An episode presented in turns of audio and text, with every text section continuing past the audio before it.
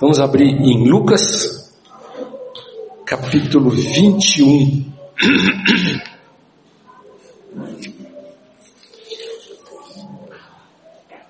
Versos 34 a 36. É Lucas 21, versos 34 a 36. Vou. Alguém pode ler, por favor? E olhai por vós, não aconteça que os vossos corações se carreguem de glutonaria, de embriaguez e dos cuidados da vida, e venha sobre vós improviso aquele dia, porque virá como laço sobre todos os que habitam na face de toda a terra. Vigiai-vos em todo o tempo, orando, para que sejais havidos por dignos de evitar todas essas coisas que hão de acontecer e de estar em pé diante do Filho do Homem. Amém. Graças a Deus. Na última ministração que nós tivemos, nós falamos sobre a cultura da honra, lembram-se? Eu fui muito abençoado com essa palavra, sabe? Fui muito abençoado e nós falamos sobre como é importante uns honrarem aos outros. E a Bíblia diz que nós devemos preferir uns aos outros em honra. Eu tomei como base aquele texto é, que diz assim: Filhos, honrai os vossos pais, para que se prolongue os dias da terra e que te vá bem. Então nós fizemos relaciona um relacionamento de que honra está relacionado com vida. Então, à medida que nós honramos uns aos outros, a gente permite que o fluxo de vida é, flua através da comunidade. E a gente honra de várias maneiras. Eu estava vendo no velório do seu Davi, a igreja toda participando, honrando a Jussara, honrando o Júnior. Então nós honramos uns aos outros, participando também. Como é bonito isso, né? Vocês estão aqui nós estamos aqui para honrar a Deus, para glorificar a Deus, mas estamos aqui para honrar o irmão também. Eu venho aqui, eu vejo o irmão, eu sou honrado pela presença de vocês e vice-versa. Né? E honramos, esqueci de falar, vou falar hoje, esqueci de uma coisa aqui. E nós honramos também através. Nossa, agora, agora, agora sim, agora fechou, fechou. Muito obrigado.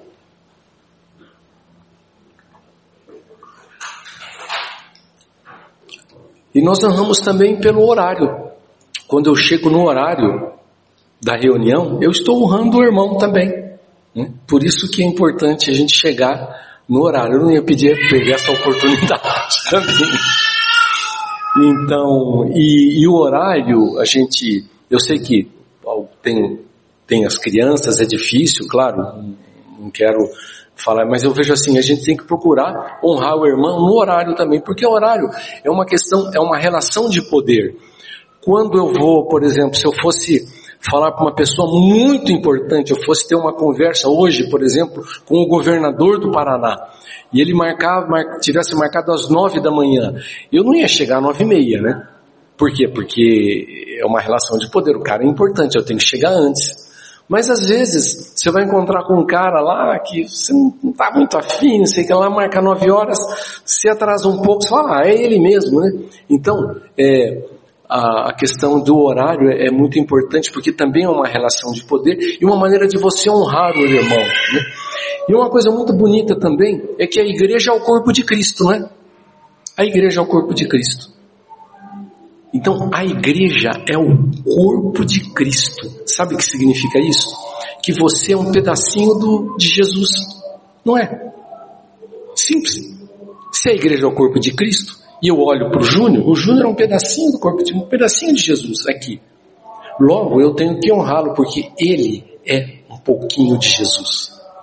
Então isso é muito bonito. A cultura da honra uns aos outros, honrar os irmãos. Isso é, isso é uma bênção, flui a vida e, e a gente vai bem, né? Mas voltando para o seu Davi, que partiu, hoje ele não está aqui, a gente sente a falta dele, E velório, toda vez que eu vou num velório, gente, toda, eu não, tenho certeza que muitas pessoas que vão, nós meditamos no que é a vida. O que, que é a vida? Alguém saberia me dizer o que, que é vida? Muito difícil, né? Você sabia que não existe definição de vida? Hein? Ninguém conseguiu dar uma definição do que é vida. E muitos tentam, muitos tentam achar um sentido para a vida. Então, quando você vai num velório, você vê ali, a própria Bíblia diz, né, que é melhor você ir na, na casa onde há luto do que onde há é, banquete, porque ali você vê o fim de todos os homens. Então é um tempo de meditação, a gente vê na brevidade da vida, mas é, muitos tentam explicar. Por exemplo, a ciência. Só um pouquinho. Assim, existem três grandes áreas do conhecimento. A ciência, a chave que abre a ciência é o, a comprovação. Só é, só é ciência se você comprovar. A outra grande área é filosofia. A chave que abre a filosofia é a razão. E a teologia. E a chave que abre a teologia é a fé. Essas três grandes áreas do conhecimento tentam dar uma explicação do que é vida. A ciência, graças a Deus, eu, eu amo a ciência, é uma bênção a gente acender a luz, isso aqui é ciência, tudo ciência, estou falando aqui com vocês é ciência. Né?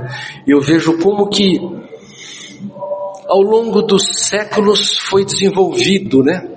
buscando alguma coisa, a ciência busca desesperadamente dar uma explicação. Eu lembro de Galileu, vou falar um pouquinho de física hoje, né? Galileu Galilei, em 1610, ele pegou uma lunetinha, uma lunetinha pequenininha, 40 milímetros, que hoje qualquer criança tem uma luneta, uma luneta daquela. Ele apontou aquela, ele desenvolveu isso, apontou para a Lua e falou: opa, isso aqui parece com a Terra, tem cratera, aqui tem montanha, né? Então ele falou, puxa, que coisa fantástica, né? E aí ele olhou para Júpiter, viu que tinha umas luazinhas lá, e começou a ver é, Vênus que tinha fases, ele começou a fazer uns cálculos lá das órbitas dos, dos planetas, e ele falou assim, olha, não pode ser a Terra o centro do universo, não fecha essa conta. Só dá certo se o Sol for o centro. Quase mataram ele, quase morreu na fogueira, porque falou que a Terra não era o centro do universo. E mais tarde veio Isaac Newton, né? o grande Isaac Newton, um cientista perfeito, talvez a maior mente de todos os tempos. Ele falou: olha, esse telescópio aqui não dá para você ver, não dá para você ver muito bem, né? Esse tipo de telescópio com lente. Eu vou bolou um jeito e Newton, Isaac Newton, ele fez um telescópio com espelho, né? E fez um e, e, e, e conseguiu ver mais coisas, né? E daí vieram os grandes telescópios newtonianos, o Hubble é newtoniano, exatamente como Newton planejou, fez o, o James Webb, né? Então o que eu estou tentando falar é isso assim, que o homem está buscando achar cada vez mais longe um sentido. E foi, e mandou a, aquelas naves, a Voyager, é, Voyager 1 saiu em 1977, até hoje, 45 anos, ela está funcionando, 46 anos, né? Está funcionando e mandando sinais para a Terra, estão descobrindo o que é esse universo. Aí, o Hubble, quando ele fala assim, nós precisamos colocar um telescópio fora da atmosfera que dá para você ver melhor. Pronto, mostrou um universo que a gente não imaginaria, imaginava. Estão compreendendo o que nós estamos falando? Estou falando todo. Aí, conseguiram ver muito longe no universo. O, universo tem 13,8 bilhões de anos. Aí mandaram James Webb, a maior é, desafio científico da história. Colocaram aquele telescópio enorme lá, que consegue ver a 10 bilhões de anos-luz de distância. Estão tentando ver como que foi o começo do universo. E o que, que tem que ver isso comigo? As pessoas ainda continuam tendo, sofrendo, as pessoas continuam angustiadas, buscando, mas a ciência está buscando. Estão entendendo? A ciência está buscando. mas ela não trouxe ainda uma explicação do que é, qual que é o sentido da vida. E a gente conversa com as pessoas, tem pessoas amarguradas, sofrendo. E aí tentaram achar lá no micro-universo, né? Desculpa eu estar falando essas coisas, mas é, é importante falar no micro-universo. E acharam as, o átomo muito pequenininho. Aí começaram a ver as partículas subatômicas, né? E chegaram nos quarks, nos, nos, nos muons. Não sei, muons é uma partícula subatômica, é tão pequena, gente. O muon, muon, é tão pequena, mas tão pequena, mas tão pequena, que ela passa através da Terra sem tocar em nada. Ela atravessa todo um planeta Terra sem tocar em nada. Dá para acreditar uma coisa dessa? Agora está passando uma porção de muon aqui. Eu já, já fui ver uma câmara de muon, com coisa impressionante. Aí desenvolveram um outro para achar o bóson, que é onde a partícula que deu estrutura a todo o universo, e conseguiram provar que existe esse bóson de Higgs, ou bóson de Deus, e fizeram um negócio de 27 quilômetros, um, um acelerador de partículas na Europa, de 27 quilômetros de distância, e conseguiram provar que existe o bóson. Mas as pessoas ainda continuam infelizes. A Regina está rindo. Falou, Cláudio, aqui é física, a física é uma pregação, né? Mas eu digo, as pessoas continuam infelizes. Graças a Deus por isso. Graças a Deus, porque muita coisa vai trazer benefícios para nós. Né? Fala. É, tem nada a ver. E aí, muitas perguntas, não, não, não, assim, fomos muito longe no universo, mas não temos ainda as respostas do que é vida. Aí vem a filosofia. Filosofia é uma coisa linda, é lindo, nós precisamos de filosofia, precisamos estudar mais filosofia, mas ela não deu as explicações que nós precisávamos. E tem assim centenas de, de ramos da filosofia. Um ramo da filosofia que diz que o sentido da vida é você ter prazer. Mas as pessoas estão frustradas do prazer. Outro ramo da filosofia fala que o sentido da vida é a solitude. Você precisa ter um tempo sozinho. Outro ramo da filosofia mostra que o sentido da vida é você conhecer a si mesmo. E as pessoas estão buscando conhecer a si e não conseguem se conhecer a si mesmo, né? um pouco. Mas tudo isso é muito bom. Outro, outro, outra parte da filosofia diz que é que a, a, a, o sentido da vida é felicidade, ser feliz. Então as pessoas buscam, buscam, buscam, mas as pessoas ainda não conseguem, né? Então tem muitas coisas, é, é, é a, a teologia, que é belíssima teologia, estudei teologia, mas tem tanta briga de teo, tantas brigas teológicas, né? A religião tentou explicar, dar um sentido, a religião também não conseguiu. Deu mais briga, tantas religiões, né? Islamismo, cristianismo, é, budismo, shintoísmo e, tá, é, né? e tantas coisas, né? E agora, hein? Ainda não conseguimos, a religião também não deu um sentido para a vida. Eu acho que o que mais chegou perto do sentido da vida assim é a poesia. Temos um poeta aí, né, que é o Vinícius. A poesia é tão linda, você é uma, parece que a poesia ela dá um sentido, né? Mas por que que eu estou falando isso? Eu estou falando, irmãos, que Jesus ele trouxe algo que deu um sentido para a vida. Jesus ele falou assim: Eu sou o caminho, a verdade e a vida. Ele falou: Eu sou a vida. E ele fala assim também no mesmo livro.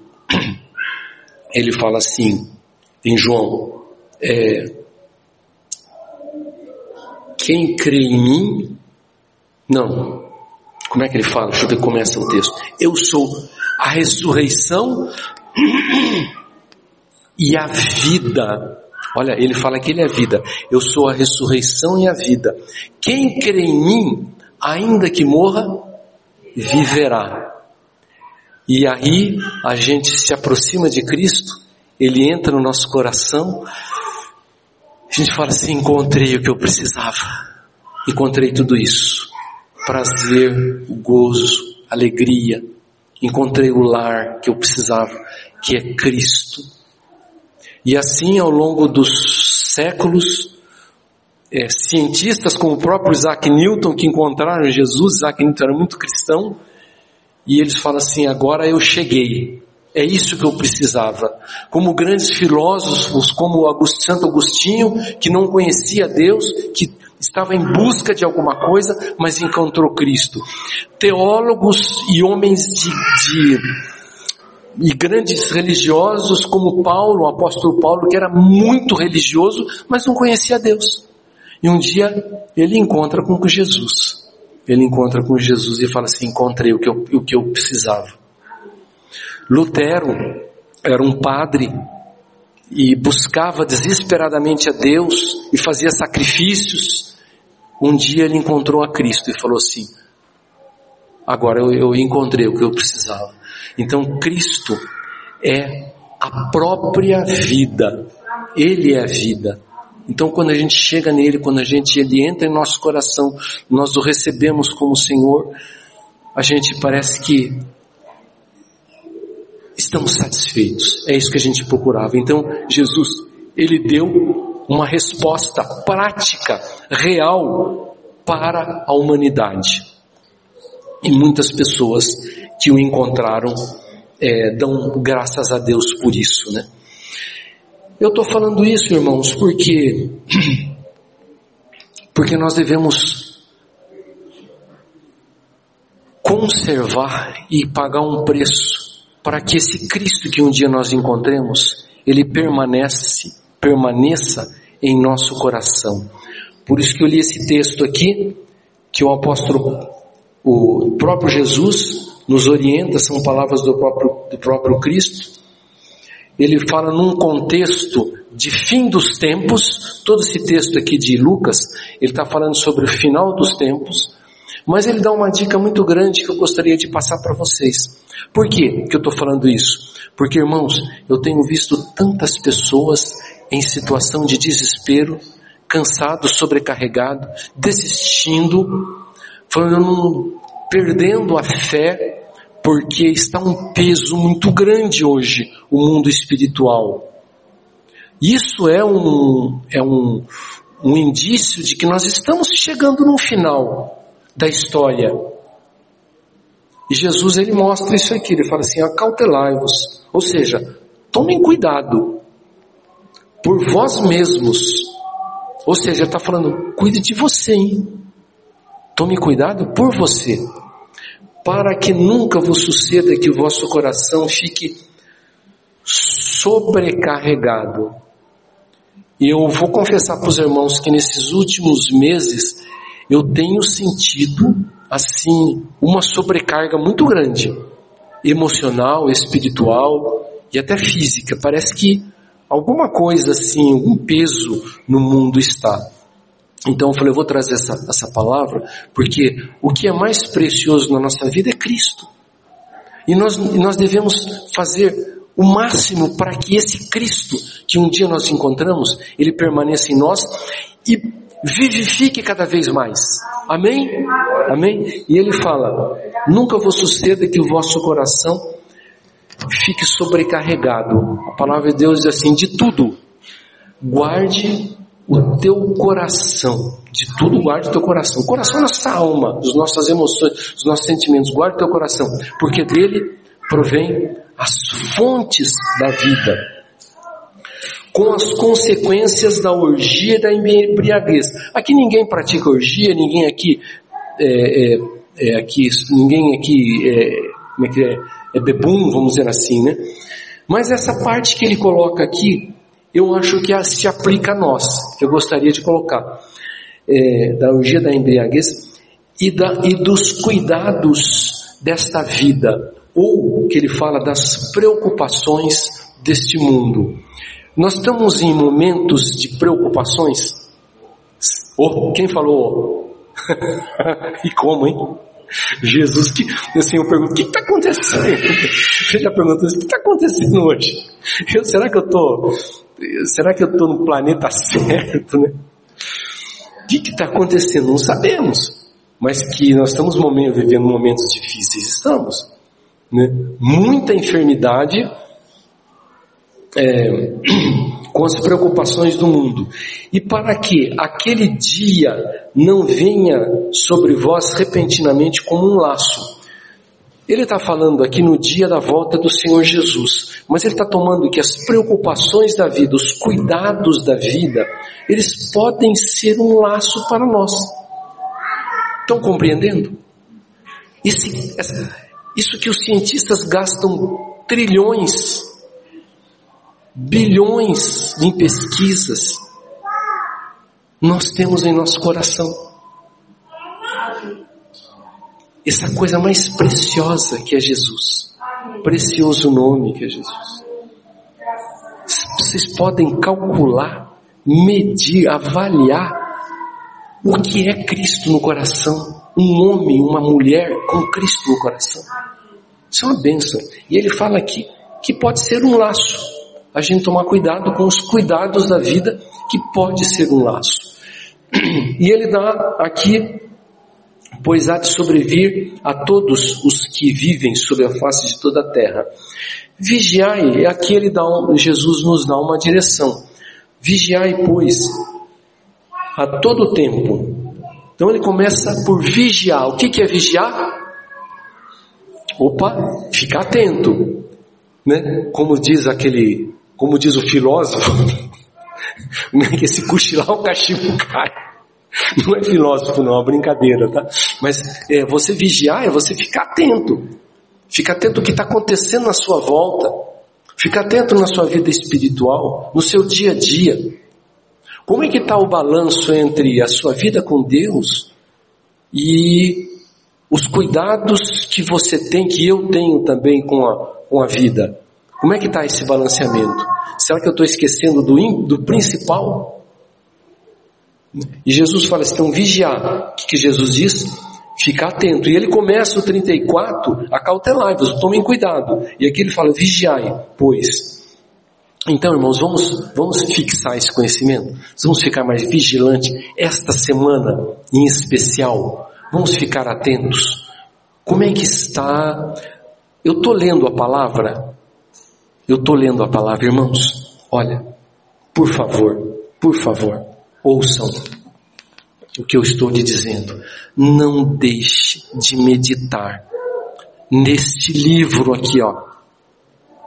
Por favor, por favor, leiam e meditam, meditem. Peguem um texto que você está lendo a palavra, pega um texto que, assim, sublinhou para você, aquele saltou para você e medite naquilo.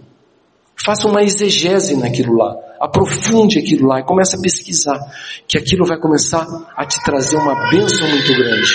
Aquilo vai fortalecer a tua vida. Se a gente não estiver com a, a nossa vida enraizada nesta palavra aqui, irmãos, não vai adiantar. É aqui. Vigiai, pois, a todo tempo orando. Então, irmãos, coisa simples. Vamos estar muito em oração. Muito em oração. Nós temos essa reunião de quarta-feira, que é a, eu brinco, né? Eu falo assim, a reunião mais importante da igreja. Não deixe de participar. Mas Normalmente, reunião de oração vão poucos, meu, vão poucos mesmo. Aquilo que eu falei para vocês, a ordem, a OPEN aqui de Maringá tem mais de 400 pastores. Mas quando a gente faz a reunião de oração de pastores, vem 5, 7. Quando vem 10, é uma glória. Né? Então, é importante a gente estar tá orando, né? Mas o que eu estou falando, isso que eu estou falando para você é outra coisa. É a oração que eu faço lá no meu quarto. Quando eu me ajoelho na minha cama, quando eu vou naquele lugar gostoso, preferido da minha casa, do meu apartamento. E ali eu entro na presença de Deus e falo, Senhor, agora eu quero ouvir a tua voz, agora é entre eu e você. Né? Então é esse momento de intimidade com Deus. Irmãos, a intimidade do Senhor é para os que o temem, para que os buscam. Busquem intimidade, vigiar em todo o tempo, orar, não deixar as escrituras. E eu vou finalizar com uma coisa aqui, tá? Mas espera só um pouquinho, calma lá, não vou embora ainda. É, a fim, orando em todo o tempo, para que possais escapar de todas estas coisas que tem de suceder e estar em pé na presença do Filho do Homem. Ele está falando assim, ó, quando você faz isso, você vai ficar em pé na presença de Jesus, ou seja, você vai permanecer na presença de Cristo. Eu queria é, finalizar com uma coisa aqui. Com uma coisa, deixa eu ver onde que eu escrevi uma coisa e não fiz nada, não falei nada disso que era para falar, mas não tem problema não. Ah, sim. Isso eu vou falar, que eu escrevi aqui. Ó, falamos sobre física agora, né? E falamos sobre física quântica, né? Que são as partículas subatômicas. Quando você fala, o que é física quântica? É a física das partículas que são menores do que o átomo, aquelas partículas pequenininhas, né? Bom, agora nós vamos falar sobre matemática. Matemática assim. É, a Bíblia fala assim: muitos são os chamados e poucos são os escolhidos, tá? Então, vamos fazer uma, vamos fazer uma equaçãozinha simples aqui, não durmam, hein? Ó, vamos supor que o, que o número total é 10. O 10 é o todo. Tá? Se eu falo assim, muitos são os, os chamados e poucos são os escolhidos, me ajudem. Qual número você colocaria no muitos são os chamados? Quanto? Não, se for 10 não dá, porque muitos são os chamados e poucos são os escolhidos. Dá, se você tem, você tem que colocar um pedacinho nos escolhidos também. Não? Não, não. Não. O total, chamados mais escolhidos é 10. Qual é o número que você daria nos chamados? Quem falou 8? Jair. 7. Do... Quem dá mais? Você levantou a mão, Vinícius? No, então, nove para chamados e um para escolhidos? Não, é dez, cara. Oh, meu Deus do céu. Aprende a fazer conta, irmão. O máximo é dez. Oito. Vamos chamar oito, então? Oito são... Oi? Sete, oito. Vamos chutar oito, então. Oito são os chamados e dois para escolhidos, tá? Você é chamado ou você é escolhido?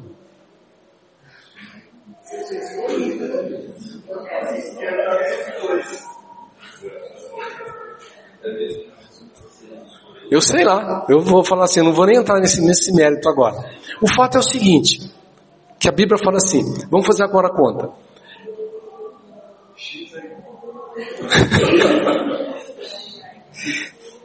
é, peraí. Chamados, mas escolhidos é igual a todos, não é? Ou seja, se você é chamado ou escolhido, não importa, mas que você, que Deus te comissionou, comissionou, não é? Amém? Você pode dizer amém para isso? Você é chamado ou você é escolhido? Não sei. Mas você está nos 10, não está? Não importa, está nos 10. Mas se você está nos 10, você é o que, que é? Comissionado. Deus te chamou. Mesmo os escolhidos também são chamados. O que eu estou querendo dizer assim, irmãos, se nós entendemos que Cristo essa coisa maravilhosa que nós temos, para mim foi. Quando eu me converti, irmãos, quando eu me converti, eu nunca me esqueço. Eu me ajoelhei e fiz uma oração. A oração que eu fiz quando eu me converti foi assim: Senhor, o que, que o Senhor quer que eu faça? Foi a primeira oração que eu, que eu fiz. Então, irmãos, eu entendi que quando eu recebi a Jesus, e aquilo para mim foi uma coisa tão gostosa, tão maravilhosa, quando eu recebi o batismo com o Espírito Santo, que foi uma coisa assim, indescritível, eu sabia que eu estava sendo comissionado. Então, o que, que eu estou dizendo? Se a ciência gasta tanto, gasta, despenda tão energia, tanta energia, tantos, tanto dinheiro para achar o sentido da vida e nós achamos o sentido da vida em Cristo. O Senhor de, de todo o universo, o Criador de todo o universo, eu tenho que ficar atento para uma coisa. Eu tenho que estar atento para aquilo que o Senhor me chamou. Não é? Porque eu tenho que dar continuidade naquilo. Então, irmãos, eu quero colocar isso hoje para a gente finalizar o seguinte. Jesus nos orienta a nós vigiarmos, tomarmos cuidado. Os tempos estão difíceis. Não ache, não pensem que vai melhorar. Eu não acredito nisso. Não acredito numa melhora que vai melhorar. E, e, essas são as cartas que nós temos, nós estamos jogando. Esse é o mundo que nós vivemos. É um mundo é esse, o mundo é ruim, irmãos. As pessoas são ruins. Tem gente boa, muita gente boa, não é isso que eu estou te falando, mas nós estamos num mundo perverso e nós precisamos de muita oração, muita graça do Senhor. E Deus conta conosco para cumprirmos o nosso comissionamento, para que outros venham. Amém? Então, irmão, se você quer manter uma vida espiritual, é, essa é a grande sacada. Se você quiser manter um alto nível espiritual, faça alguma coisa no reino atenda ao seu comissionamento. Eu não sei se eu e Regina estaríamos hoje em pé se nós não estivéssemos na obra. Não sei quem que inventou o um negócio de chamado de que tem o, como é que é o leigo e o, é o leigo e o, como é que é outro nome? Qual? O clérigo. Isso não existe no reino, irmãos, clérigos e, e leigos. Deus chama todos. Cada um tem um dom. O corpo, cada um do corpo tem uma função. E a Bíblia fala, se tem o dedinho do pé, tem a orelha, tem os olhos, mas todos nós temos um comissionamento. E o que eu estou querendo dizer para vocês é que quando eu me converti, eu fiz essa pergunta para Deus. E eu lembro que uma vez o Valdecir, Regina, estava eu e Regina, a gente tava, não sei se estávamos namorando, acho que estávamos namorando, né? O Valdecir falou assim, vocês vão ser uma bênção para o Senhor. Eu falei, o que eu quero é isso. Quando eu casei com a Regina, eu falei, Regina, eu, nós vamos nos casar, mas eu quero ser uma bênção para a igreja, eu quero trabalhar, eu quero fazer alguma coisa para o Senhor. Vamos fazer juntos a obra nós, nós vamos casar porque nós estamos sendo chamados. Por isso nós estamos sendo, nós estamos casando. Nós estamos casando porque nós também temos um, um comissionamento como marido e mulher. Compreendem? Então é isso, irmãos. Aproveitem. E eu quero falar, vocês são uma bênção. Nossa comunidade é uma bênção. Eu me orgulho de vocês. Sabe? Porque eu vejo a preocupação de vocês. Eu vejo a preocupação de vocês, de cada um querer fazer o melhor, honrar o irmão, abençoar o irmão. Eu vejo o, o, como vocês se, como é bonito o relacionamento entre vocês. Que coisa boa isso. Que Deus abençoe. Mas irmãos, vamos, não vamos esquecer, não vamos, que eu estou querendo dizer é o seguinte, Regina, é, que eu estava falando, eu não sei se eu hoje, vou terminar, eu não sei hoje se eu teria um bom nível espiritual, meu nível não é tão bom espiritual, mas eu não sei se eu teria esse nível espiritual se hoje eu não estivesse trabalhando para o Senhor. Compreendem? Trabalhar para o Senhor é uma bênção, não é, Júnior? Como a gente cresce. A gente leva pancada de tudo quanto é jeito. Mas quem mais cresce somos nós. Quanto mais você se envolve no reino, mais você é abençoado, mais você cresce, mais o Senhor fala com você, mais você recebe de Jesus. Captaram? Amém?